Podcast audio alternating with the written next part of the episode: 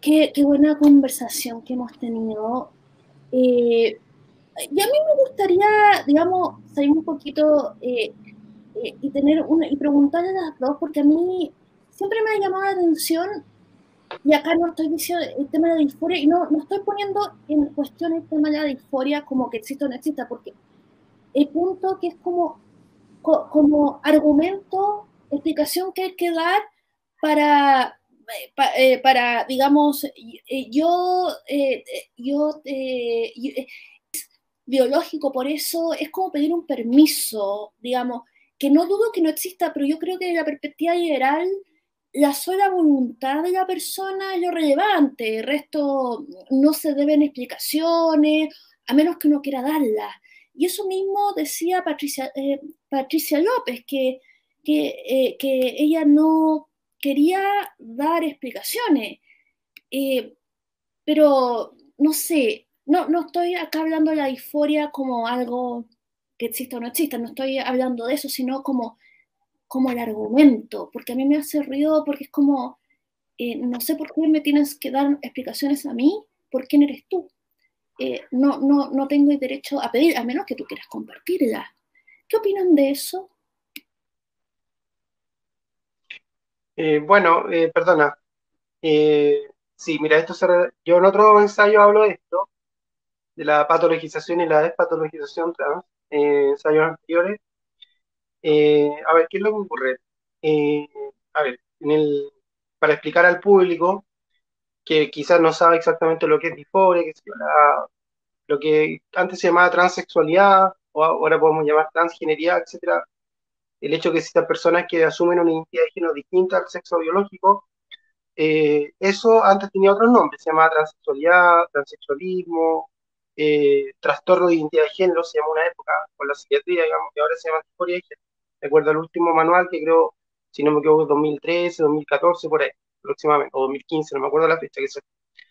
Eh, ¿Qué es lo que ocurre? Entonces, hay que decir que la, eh, la, la, identidad de género trans, para decirlo de esta manera, todavía forma parte del manual psiquiátrico como un trastorno mental, porque forma parte del manual de trastornos mentales. Lo que ocurre es que la denominación ya dejó de tener el nombre trastorno. No se llama trastorno de identidad de género, sino que disforia de género. ¿Y qué es lo que significa disforia de género? Que hay como una, un sentimiento, por decirlo, de molestia, de fuerte molestia, por el hecho de tener una identidad de género distinta al sexo biológico, una identidad de género que es contraria al sexo biológico. ¿Qué es lo que ocurre? Que, eh, bueno, este tema es súper complejo y complicado, hay tesis completas que se han escrito, eh, yo un tiempo que leí harto esto, eh, pero bueno, yo creo que no es necesario que la identidad, las identidades de género trans estén identificadas como en el manual psiquiátrico. O sea, yo creo que perfectamente podrían no estar, si vamos a esa, a esa cuestión. Que lo que ocurre que a veces el cierto activismo trans ha dicho que es mejor que estén porque el hecho de que tengan una categorización sanitaria, por decirlo así, permite que puedan hacerse tratamientos, por ejemplo, hormonales o, eh, ¿cómo se llama?, quirúrgicos para eh, hacer transiciones corporales de género. Eh, pero otro argumento contrario ha dicho que no es necesario, digamos, que las personas trans sean catalogadas como enfermas, porque igual, a pesar de que no se usa el término enfermedad, al final un trastorno mental es una enfermedad mental, ¿ya? lo que pasa es que es como un eufemismo, Entonces, otros dicen, digamos, que no es necesario que las personas trans estén catalogadas como enfermas, porque al final la salud no es solo ausencia de enfermedad, sino que también es todo bienestar, digamos, de acuerdo a la definición de la OMS, todo bienestar que la persona puede aspirar. Entonces, en fondo, los tratamientos trans o la salud que se llama salud trans específica, que está orientada a la transición corporal de género, debería ser considerada como parte de la salud, como, más que como ausencia de enfermedad, como sinónimo de bienestar. Digamos, un poco por ahí va el argumento.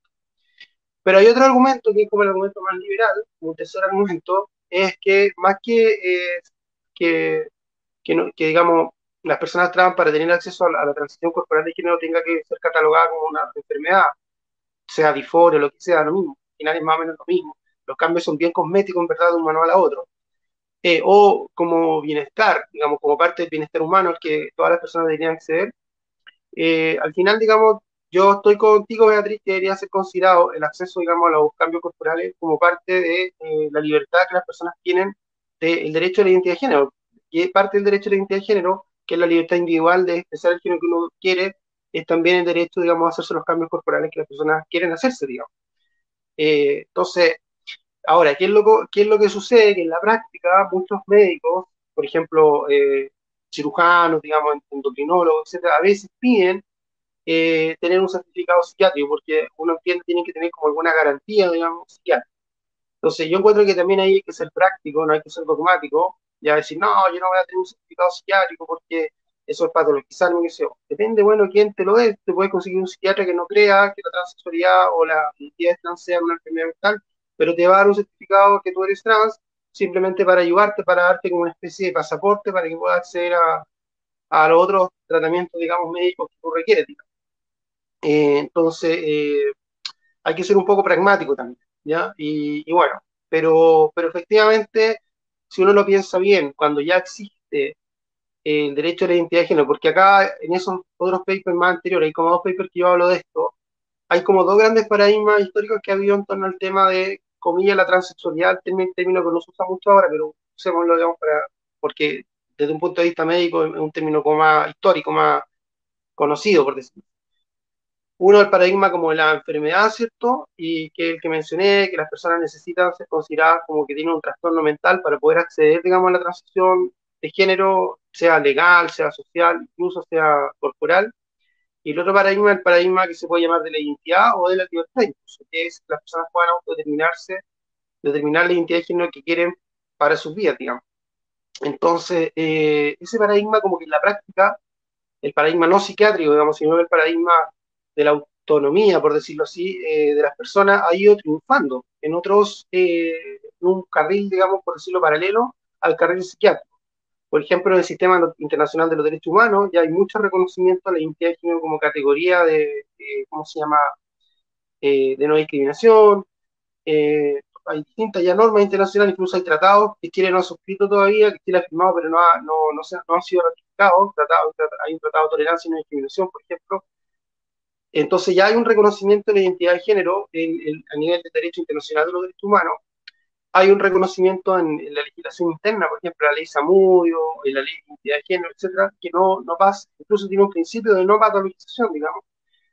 Eh, y en la práctica, la misma ley de identidad de género, yendo ya a su aplicación, digamos, eh, digamos, descarta, por decirlo así, el paradigma psiquiátrico o de la enfermedad, porque no exige para una persona poder cambiar su, carnistia, que la persona tenga o presente un certificado psiquiátrico, y tampoco exige que la persona se haya hecho tratamientos hormonales o algún tipo de transición corporal, sino que basta meramente la, la expresión de voluntad del, solicitante, ¿ya? Entonces, eh, al final, eh, lo que quiero decir es que el paradigma psiquiátrico o, de la enfermedad ya como que ha ido cayendo por su propio peso, ya el mundo trans es muy relevante, ya como que no pesa, digamos, o sea, no afecta, por decirlo así salvo el caso práctico de que la persona trans tenga que conseguir un certificado psiquiátrico, no para ir a cambiar el carnet, sino para, eh, por ejemplo, ¿cómo se llama? Eh, quiera hacerse algún tratamiento corporal, eh, algún médico va a pedir ese certificado, pero algo, por último, algo menor. Pero si la persona se ha hecho ya el cambio de, de carnet, digamos, sin haberse hecho una transición corporal y ya la persona figura en su cédula de identidad con el género, digamos, que tiene, el médico generalmente no le va a pedir ese certificado psiquiátrico, ya figura con esa identidad. Entonces, ah, mire, yo cambié mi identidad, quiero hacerme esto. ¿Qué le va a decir el médico? O sea, cada persona figura con esa identidad de género eh, conforme a los tratamientos o las operaciones, por ejemplo, que se quiere hacer la persona. Entonces, eh, obviamente, por ejemplo, esa endocrinóloga no me dijo traer un certificado psiquiátrico, porque yo ya aparezco, figuro mi identidad como Valentina sexo femenino, digamos, en el carnet. Entonces, lo que quiero decir con esto ahora sí es que al final esa catalogación, digamos, como que al final, eh, como dicen los, abogados, es como ha, sufrido como una derogación tácita. Es cuando una ley ya no se aplica, digamos, por En la práctica ya no se aplica, es irrelevante. Ahora, sería obviamente simbólicamente importante que hubiese una derogación explícita, ¿cierto?, de la catalogación de la identidad de género trans o de la identidad trans como un trastorno en el manual psiquiátrico, pero eh, ¿cómo se llama? Lo, ideal sería, digamos, eh, pero en la práctica, eso sería lo ideal, pero en la práctica ya eh, no se aplica prácticamente. en los países como Chile, digamos, hay que aclarar en realidad, porque lo estoy mirando en realidad de una visión muy, muy localistas, pero en otros países sí tiene importancia todavía, cuando no hay ley de identidad que en realidad son la mayoría de los países todavía, o sea, pensando de manera más global, sí tiene importancia esa catalogación. Lo estaba pensando muy localistamente en realidad. Ahí me autocorrijo, pero, pero, pero igual esos países, en la medida que vayan llegando a tener las leyes, de identidad de género que reconozcan el derecho a la identidad de género, ya eso hace irrelevante el paradigma, digamos, psiquiátrico o el, un poco eso es lo que quería decir. Francesca, ¿tiene comentario? Uy, que a mí me toca ahora ser como abogada del diablo, parece. sí, es que, bueno, la visa es un poco más como, bueno, como mi historia y, como mi opinión eh, realmente como respecto al tema de la disforia, y es que voy a ser un poco autorreferente con, con lo que voy a decir. Es que, bueno, no tengo otra forma de decirlo, que a mí la parte psiquiátrica de hecho me ayudó mucho en su momento. O sea, yo sé que es polémico el tema de que, claro... Perdona, ¿te puedo hacer una interrupción? Es que, ojo, yo quiero decir algo, no es que, así, eh, dos segundos. No es que yo diga que no haya que ir al psiquiatra, porque es que, ojo, hay que entender que no es que sea malo per se ir al psiquiatra, no es que per se que tú vayas a un psiquiatra por ser trans, eso necesariamente es patologizante. Eh, hay que distinguir eso. lo que es patologizante es la catalogación de un trastorno, digamos, de identidad o una enfermedad mental, digamos, el hecho de ser trans. Pero ir al psiquiatra, si el psiquiatra te va a ayudar a que tú refuerces tu identidad de género, a que tú transites, es totalmente despatologizante, digamos. No. Es lo contrario, o sea, te, ayuda, digamos. O sea, bueno, igual yo lo que estoy diciendo es más que nada como referido a este sector como de, del transactivismo, ¿no es cierto? Que considera que ya es una violencia el hecho de que haya que ir al psiquiatra. Claro, es que son dogmáticos, muchas veces es un, el problema. Son muy dogmáticos. Eh, perdí un poco como el, como el hilo. ¿Qué estaba? Ah, bueno, no, que hablando de... psiquiatra. Claro. El tema es que, claro, bueno, fue terapia eterna casi, o sea, fueron años y años de terapia para entender que, o sea, que era algo que me estaba pasando porque también era algo que lo tenía súper reprimido, sí.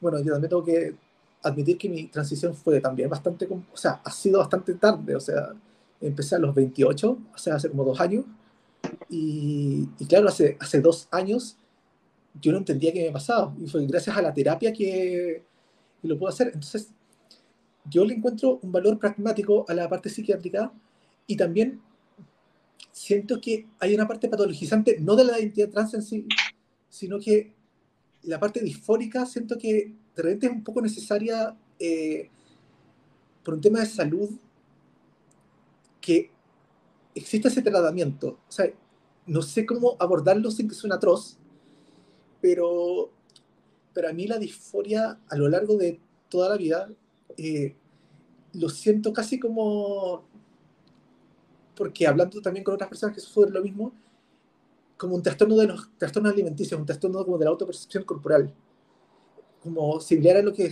experimenta una persona con anorexia o bulimia, porque yo conozco amigas con trastornos alimenticios que me han contado su experiencia y para mí es muy similar, o sea, guardando las diferencias obvias del caso. Entonces, acá tengo el conflicto porque, claro, no es que, no es que sea necesaria la patologización, pero sí, sí, o sea, igual es necesario, ¿cierto? Eh, apoyo psiquiátrico para poder sobrellevar esas cosas. Entonces, ¿cómo abordarlo sin patologizar? a eso quiero llegar. Es, un tema eh, todas las personas que tienen problemas, eh, acá tenemos una psicóloga, digamos, problemas de la vida, o qué sé yo, no necesariamente esas personas en cuanto identitariamente están clasificadas como que tienen un trastorno. Tú puedes tener un problema, una pena, estoy súper simplificando porque yo no soy experta en el tema, y puedes ir a una psicóloga un psiquiatra para que te ayude, pero no por eso tienes que estar catalogado como que pertenece a una, que tiene una enfermedad mental por el hecho de tener una identidad de género determinada, digamos. Claro. Basta que tú tengas un problema, eh, me siento mal por esto, y tengo que hacer, no sé, una transición, y puedes pedir ayuda a un psiquiatra, una, o un psicólogo, psicóloga, etcétera, y te puede ayudar, obviamente, te va a acompañar en tu proceso, si eso los movimientos trans en el mundo lo aceptan algunos que son más dogmáticos, etc. Eh, eso, es porque es un acompañamiento que apunta a la reafirmación de la identidad, o sea, que te ayuda a transicionar, ¿ya? Eh, entonces, no es necesario para que tú tengas un apoyo psicológico, psiquiátrico, que tú estés clasificada identitariamente como que tienes un trastorno mental. Es un poco mi, argumento. Claro. Para que tengas un problema, que te sientas mal y punto, digamos. No sé si me sigue la idea. Los homosexuales no están clasificados como que tienen un trastorno, pero muchas veces van al psiquiatra y al psicólogo para que los ayuden a hacer closet. Eso existe. Pero no están catalogados como un trastorno, salvo una, lo que se llama la homosexualidad egodistónica. Eh, por eso se ha dicho que podría, por último, eh, la, transexualidad o la identidad trans clasificarse de esa manera, digo, pero no más que eso. Claro. Bueno, de hecho, eh, ah, la vi quiere hablar. yo, yo quería así eh, ponerme eh, eh, de psicóloga y decir que los seres humanos somos pésimos para conocernos a nosotros mismos. Harari decía que recién él se dio cuenta que era homosexual, esto yo lo escuché en la televisión, nadie que me haya dicho ningún secreto, recién a los 21 años, y estamos hablando de un personaje con una inteligencia altísima. Eh, ustedes eh, probablemente pasaron de los 20, los 25, cuando empezaron a pensar, eh, a, realmente a, descubrirse.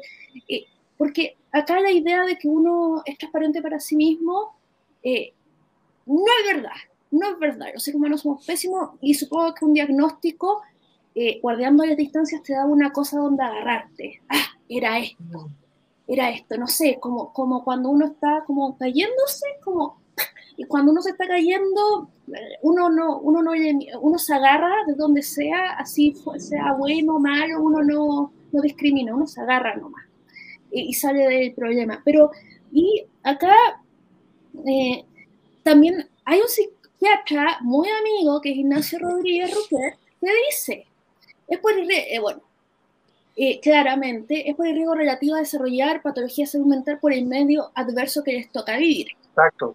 O sea, eso. o sea, es por la discriminación que sufre. O sea, el problema no eres tú. Saber, la catalogación de que tiene una enfermedad mental por ser trans es que tú eres el problema.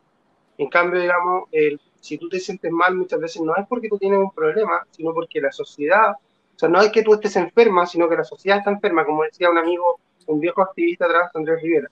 El problema es la sociedad entonces que te discrimina, que te, no te deja, digamos, vivir libremente tu identidad de género. Entonces tú vas a pedir ayuda para que te ayude a tener fuerzas para tú eh, vivir tu identidad de género en la sociedad, pero no porque tú tienes un problema como tú propiamente tal, o sea, tú tienes un problema obviamente, pero me refiero, no es un problema de tu identidad de género, sino que tú tienes el problema que tienes que enfrentar a la sociedad, que es la que tiene el problema con las personas como tú, digamos.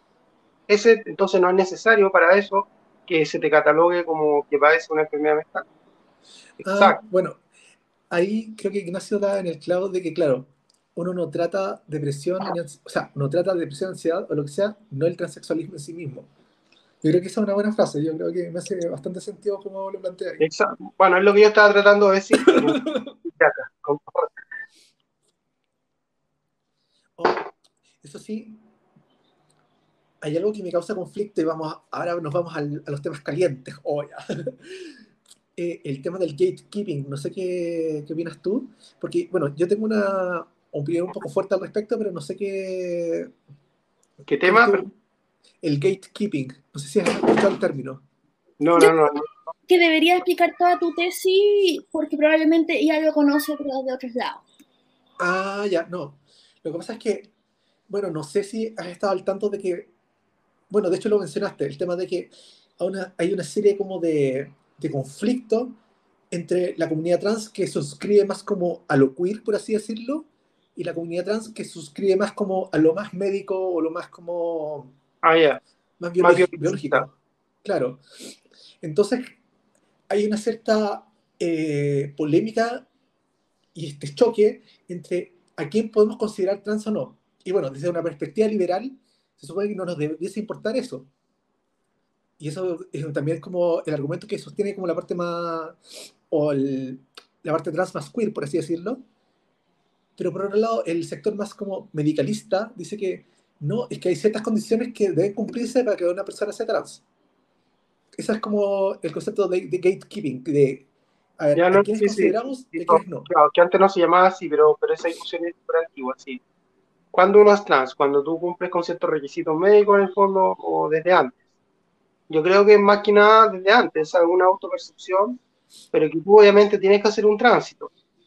Porque siempre eh, lo trans, tú no es que vayas a, ahí yo hablo un poco también en mi ensayo de eso, no es que tú vayas a cambiar de sexo, de hecho no, eso es imposible, digamos, sí, totalmente, mm. sino que hay cambios corporales que apuntan a que tú como que fortalezcas tu identidad de género, digamos. Yo creo que todos los trans eh, hacen alguna transición, algún tipo de transición. Lo que pasa es que no todos llegan hasta como el grado máximo de cirugía genital, digamos, por decirlo así.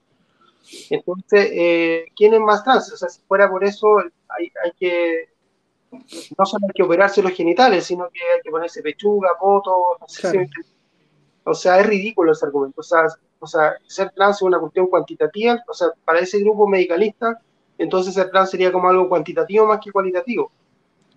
Y además, en el fondo, eso implicaría que ellos estarían determinando como sensores, digamos, quiénes son trans y quiénes no son trans. Y estarían descartando la idea de que los propios trans se autodefinan como trans.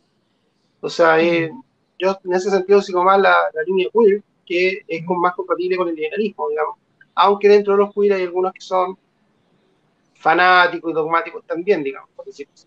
de hecho, yo, yo por lo mismo me gusta reivindicar nuevamente el tema de, yo sé que es polémico, pero reivindicar el tema de transexual versus transgénero.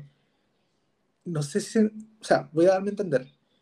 Para mí la persona transgénero es la parte más queer, o sea, que su transición tiene mucho más que ver con la parte social, la parte, eh, el constructo que, que, significa el género, versus la persona transexual que su tránsito tiene que ver más con modificar sus características sexuales secundarias para poder alinearse con lo, con lo que se percibe. O sea que, en todo caso, nunca lo va a poder hacer del todo. Claro. Y, y, y, si lo hace, digamos, eh, ¿cómo se llama? Eh, o sea, ¿cuál es la gran diferencia?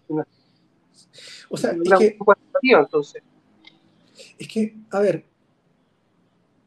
que, a ver, mi conflicto es que a veces se entiende que en el debate como que se invalidan ambas posturas y yo creo que no. O sea, yo creo que ambas debiesen y, y debiesen coexistir como cosas distintas. O sea, a ver, ¿por qué lo digo? Porque no sé si te enteraste del, de la polémica que pasó en el Wii Spa en no recuerdo si era California o Los Ángeles. Cuéntala, por favor, porque no, no todo el mundo tiene por qué saberla. Ah, por, eso, por eso pregunto. Que fue un spa. Oye, esto es como el típico argumento de conservador, pero es que son cosas que pasan y, y, que justo nos ponen en jaque. De hecho, tú también en el ensayo también nombrabas esta gente que es como transedad y que sabemos que no tiene ninguna validez como. O sea, validez práctica en el sentido que no son un grupo organizado que necesita como luchar por derechos.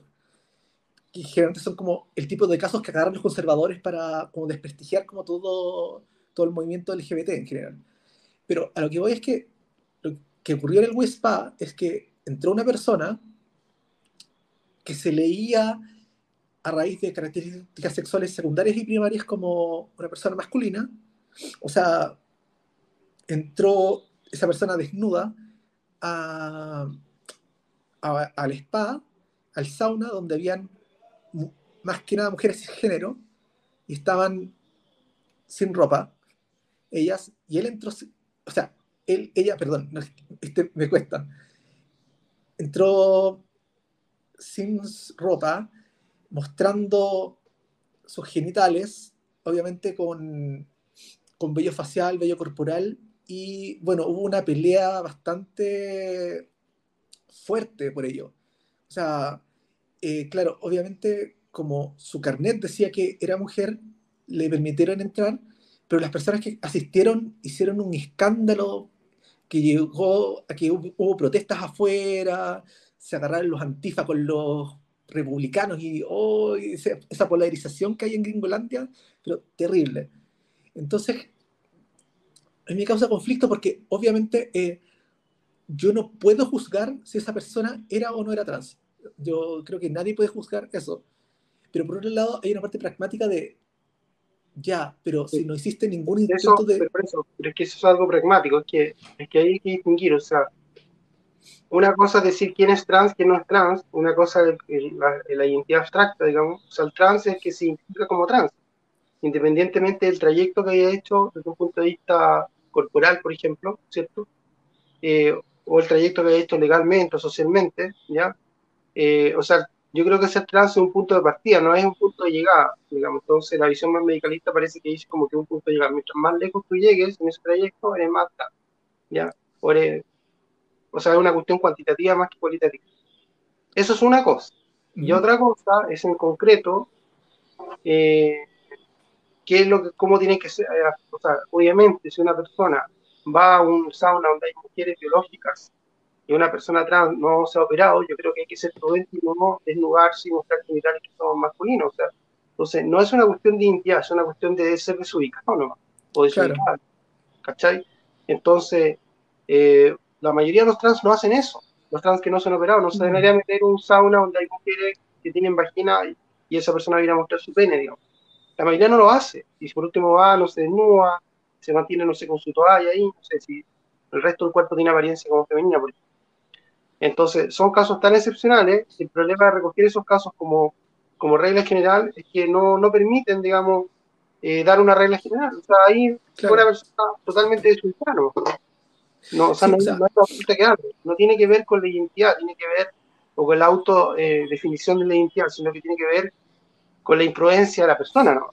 Claro, o sea, igual lo menciono porque, bueno, aparte de que fue como carne de, o sea, no, leña para el fuego para los conservadores, también hubo gente como del lado más queer que defendió la acción de esta persona, o sea, dijo, bueno, es que lo tienen que aceptar, le tienen que aceptar su feminidad o la tienen que aceptar como mujer, aunque su externa... Un queen no debería decir eso, porque un queen no debería decir que la tienen que aceptar como mujer, porque en teoría un queen no debería creer que existe la categoría mujer como algo estático, algo fijo, sino que todo fluye. O sea, la tienen que aceptar porque no importan las identidades, debería decir un queer así, por decirlo más dogmático, las identidades de género, en realidad no existen las identidades, debería decir. Claro, estamos hablando de una persona, no que se que expresa como, como de un queer no académico, a eso me refiero, una persona como que sí, no escribe, pero, claro. por eso, pero bueno, pero pero en realidad, la complejidad del discurso finalmente. O sea, lo que ocurre en la praxis es súper complejo porque personas que quizás se identifican más transmedicalistas quizás también tienen ideas que pueden ser como queer y viceversa. Entonces, de repente, claro, la parte como media académica de lo trans, de repente igual es complejo. O sea, cómo se... Sí, pero es que lo importante es que, a ver, la mayoría de las personas trans no hacen eso. Las personas trans, por ejemplo, que no se han operado, genitales no se van a meter a sauna donde hay mujeres que tienen vagina, no, no hacen eso. Esos casos, ¿por qué salen a lo público? Porque son casos excepcionales, no son casos de, ordinaria ocurrencia. Entonces, para mí esos casos son irrelevantes, porque si uno se está preocupando de esos casos, o para tratar de o sea, tú no puedes como de lo ir de lo particular a lo general, digamos, por un caso concreto, sacar una conclusión general como que todos los trans, eh, no, no es lo que tú estás diciendo, entiendo eso, pero eh, no me complicaría, digamos, o sea, no me complicaría, sinceramente. Igual, ¿Y eh, cómo podemos hacer para hacernos cargo como comunidad de esas cosas también? Porque de repente, o sea, eh, ¿Por qué no vamos a hacer como comunidad que se haga cargo cada persona? Y si esa persona, eh, además, seguramente, si esa persona infringió, no sé, las reglas de, ese lugar, digamos, eh, que se haga cargo de esa persona. Que esa persona se haga responsable. Y por último, si esa persona recibió, no sé, la condena moral, justa o injusta, ese es otro tema, de, de otras personas, bueno, ya se hizo cargo. ¿Por qué no vamos a hacer cargo como comunidad? de un asunto que es de un individuo que tomó una decisión determinada. ¿Te fijas? No tiene que ver con la identidad, no tiene que ver con la comunidad. O sea, la comunidad no puede estar diciendo a las personas trans si tienen que ir o no tienen que ir a los saunas, digamos, de X, o pueden ir a esto otro, o a esto sí, esto no. eso, eso se va determinando espontáneamente. Claro. O sea, entiendo que hay como una matriz un poco colectivista en lo que estoy diciendo, más que como de la responsabilidad individual, pero a mí me pasa que cuando pasan estas cosas, como que estoy hablando como de individuos en general de la comunidad, como que se desentienden, es como, ah, ya, pero es un caso aislado, es como, ya, pero ocurrió, o sea... Bueno, pero también ocurrido que trans son asesinos, digamos, que matan gente o que roban, y que y te hace, ¿por qué la comunidad se tiene que hacer cargo de los trans que roban? Que se haga cargo de ese individuo solamente y que, de acuerdo a las leyes generales, que sancionan el robo. por ejemplo, no es que yo esté comparando el robo con ese acto, pero estoy diciendo que es un acto excepcional, personal, de responsabilidad individual y que no se tiene por qué hacer cargo la comunidad eh, de, actos que son personales, es un poco el punto. Claro, o sea, entiendo como que, claro, sí, sí. Es que yo te quería, eh, yo no iba a tomar este tema, pero de verdad, hace muchos años, en 2014, yo sabía que para que una persona trans en Chile tuviera, pudiera cambiar la identidad registral, tenía que pasar por intervenciones, digamos, médicas previas lo cual a mí me parece brutal, porque es como, porque realmente para cambiar eh, tu nombre en un papelito es exigir, digamos, hasta mutilación, y a mí me, me parecía barbárico. Otra cosa es que alguien quiera hacerlo, porque es entre pero es que el Estado eh, te exija, y me, no, y, me acuerdo que, que, la certificación de dichas modificaciones se hacía en el, eh, en, ese, en el servicio médico legal en Recoleta, y, claro. y ya no es así. Y eh, eh, por lo que estoy viendo, o sea, tú puedes decidir cuál es tu identidad, puedes pasar por el bisturí como obligación. Puedes desear pasar por el bisturí, puedes sentir que es parte de, lo que, de tu proyecto de vida, pero que fuera obligatorio, a mí me, me paraba los pelos. Claro, es que por eso es que las personas de, comillas, la comunidad que quieren que, que dicen que ser trans es necesariamente, por ejemplo, hay que operarse, esa, esa, esa visión es una visión tan totalitaria como la visión de que el Estado de, antes exigía tienes que operarte para poder cambiar carnet. Eh, igual es una visión totalitaria, se están tratando de imponer una forma de vida eh, particular, digamos, eh, desde, un colectivo. Yo creo en los colectivos, pero creo en los colectivos para que ayuden a la gente a vivir su vida, pero no para que impongan un modo de vida específico. Bueno, dato rosa, eh, creo que la legislación chilena todavía tienes que tener al menos un año en hormonas para poder acceder a... No, la ley de identidad de género no. O sea, es que a mí lo que me, la información que me dijeron es que todavía hay doctores que, o sea, que la praxis todavía exige eso. Tú vas al registro civil, no necesariamente habiendo, no tienes que presentar ningún certificado médico. No, pero me refiero que para la... Checa, hay que leerse la ley. Como tarea para acá. Me refiero, no me estoy refiriendo a la ley, al cambio legal, si me estoy, me estoy refiriendo como a la cirugía en sí.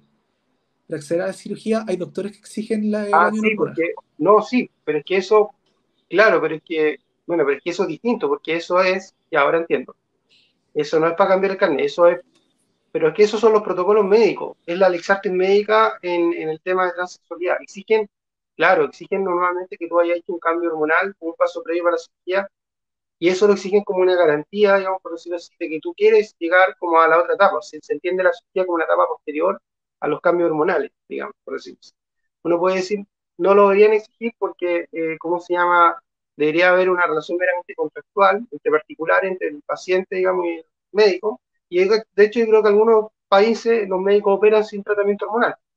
Pero lo que ocurre es que, la, por decirlo, los protocolos médicos de trans, eh transexualidad en cuanto eh, los tratamientos médicos que yo nombro ahí, de, la Asociación Americana de, Salud Trans, digamos, eh, establecen como una secuencia, que pasa primero por los tratamientos hormonales para llegar después a la cirugía. Eh, y por eso lo hacen, digamos. Pero, pero ¿cuál es el problema, digamos?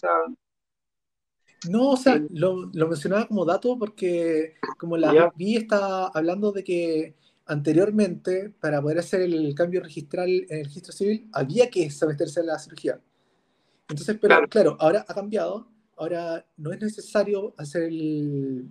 Sí, lo que, pasa es que la legislación va por carril separado de la, de la, de la, de la médica, o sea, la legislación en teoría no se mete a decirle cómo, o sea, la ley de identidad de género no puede decirle a los médicos, ustedes tienen que seguir estos tratamientos, es como que hay una legislación que empieza así como que hacer, operar, digamos, o hacer el tratamiento, no sé, contra el cáncer contra cualquier enfermedad. Eso es un tema que va por un carril profesional de los médicos. Entonces, eh, depende de los médicos, depende de qué asociación pertenezcan los médicos, depende de qué protocolo sigan. Normalmente sigan, siguen el protocolo de la Asociación, digamos, de, Salud Trans, eh, eh, de Salud Trans, digamos, eh, que yo la nombro ahí, hay un manual que se llama Standard of Care, que parece son los estándares de cuidado, digamos. y bueno, eso. Ah, claro, no. Lo que pasa es que yo lo mencionaba más que nada como para, como para ejemplificar cómo ha cambiado el tema y, o sea, y cuáles son ahora como los procedimientos que, que, claro, que siguen existiendo. Eso, es que eso es igual que antes, o sea, eso no ha cambiado, lo que, lo que cambió es la parte del derecho de identidad de género legal, ¿ya? Antes siempre los médicos te exigían, antes de la ley de identidad género, mucho antes, para poder operarte los genitales te exigían haber hecho un tratamiento hormonal. Estudia primero el endocrinólogo, normalmente por dos años a veces, y el endocrinólogo te daba el pase para, llegar, para ir a, para el cirujano, tú ibas con certificado del endocrinólogo. Y yo creo que eso es lo mismo que existía antes. Eso se ha mantenido, digamos. No es que como que guste la ley cambió. Yo, de hecho, me cambié mi nombre y sexo registral por la ley de cambio de nombre, antes de la ley de identidad de género, porque me operé, digamos. Y yo seguí toda esa secuencia. Y eso, esa era la secuencia que seguían todas las personas transantes. Primero hacían tratamiento hormonal, y eh, primero iban a un psiquiatra, después tratamiento hormonal, y después, digamos, eh, al cirujano. Como el final, digamos, como la guinda de la torta. Entonces eso no ha cambiado, eso es como el mismo sistema que viene de hace años, que ha ido cambiando muchas cosas, obviamente, se ha flexibilizado en algunas, pero en general eso es algo del, de la medicina, que además son protocolos internacionales, no, es algo chileno, son protocolos internacionales. ¿Cachai? No, claro que en lo pragmático es igual como una secuencia lógica, o sea, lo mismo que el pase psiquiátrico para las hormonas, y bla, bla, para poder hacer la cirugía. Claro. No sé si se, cómo se está entendiendo. O sea, no sé si estoy siendo como muy agresiva para decir como. ¿No? No. Eh, no, yo creo que no. Es, que, estos temas son súper polémicos. O sea, yo sé que es como complicado hablar de estas cosas. Para mí es polémico. Yo no entiendo por qué son polémicos para ti. No, me refiero a que, o sea, generalmente cuando se habla como dentro de la comunidad LGBT en general. Ay, me importa la comunidad. A mí no me importa la comunidad. Sí. O sea, yo creo en la comunidad en cuanto para que se ayuden, para poder ayudar a las personas Pero quedar bien con la comunidad, ya no me importa nada. Sí, es que bueno, hay como todo un tema más colectivista dentro. Yo creo que la mayoría de los trans izquierda y no creo que yo sea una persona muy eh, interesante para la comunidad. Se saluda a la comunidad, que les vaya bien. Ya, bueno, Beatriz, que yo me tengo que retirar. Ha sido ah. fantástico, la verdad yo esto se ha eh, iba a terminar hace como una hora, pero estaba tan entretenido que yo les di hasta que usted, hasta que las velas no ardan y veo que las velas ya no arden. Muchas, Valentina, Muchas gracias, que les vaya bien. Fantástico, la paciencia, las ganas de compartir. Buenas noches, muchas gracias por todo. Ya. Bye. Bye. Todas las libertades